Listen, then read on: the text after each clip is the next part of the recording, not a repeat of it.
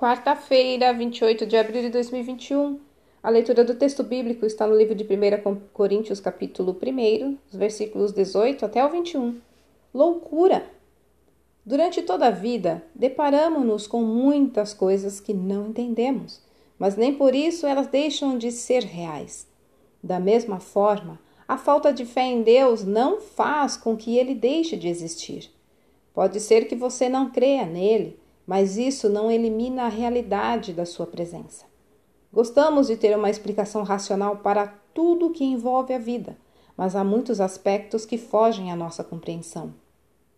Antes da sua conversão, o apóstolo Paulo combatia ferozmente os seguidores de Jesus Cristo. Na mente daquele judeu altamente instruído, com um intelecto apurado, não havia espaço para crer que um simples nazareno pudesse ser o Filho de Deus. O Jesus que apareceu pregando na Galiléia não se enquadrava no seu raciocínio lógico de religioso bem formado. Mas, enquanto tentava eliminar aqueles loucos seguidores de Cristo, o próprio Paulo teve um encontro com ele e sua vida mudou radicalmente depois daquele instante. O que antes lhe era loucura agora era poder de Deus para a salvação. E Paulo nunca mais abriu mão da sua fé em Jesus Cristo, tanto que doou a sua vida para anunciar o Evangelho e, por fim, foi morto por sua convicção.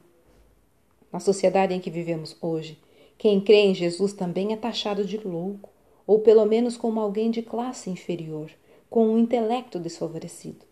Contudo, quem acredita em Cristo tem convicção absoluta do quão valiosa é a sua mensagem e do seu poder para salvar. Essa salvação não é algo que pode ser racionalmente explicado ou ensinada, mas precisa ser recebida pela fé que o próprio Cristo concede aos seus. Hoje, a palavra de Deus vem ao seu encontro e lhe pergunta: Como você tem se portado diante da mensagem da cruz? Para você, ela é poder de Deus para salvá-lo ou não passa de loucura? A Deus agradou salvar aqueles que crê e nele vivem com ele.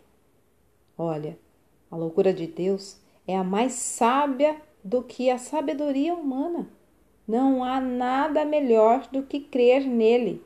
Texto retirado do presente diário da Rádio Transmundial, edição 24.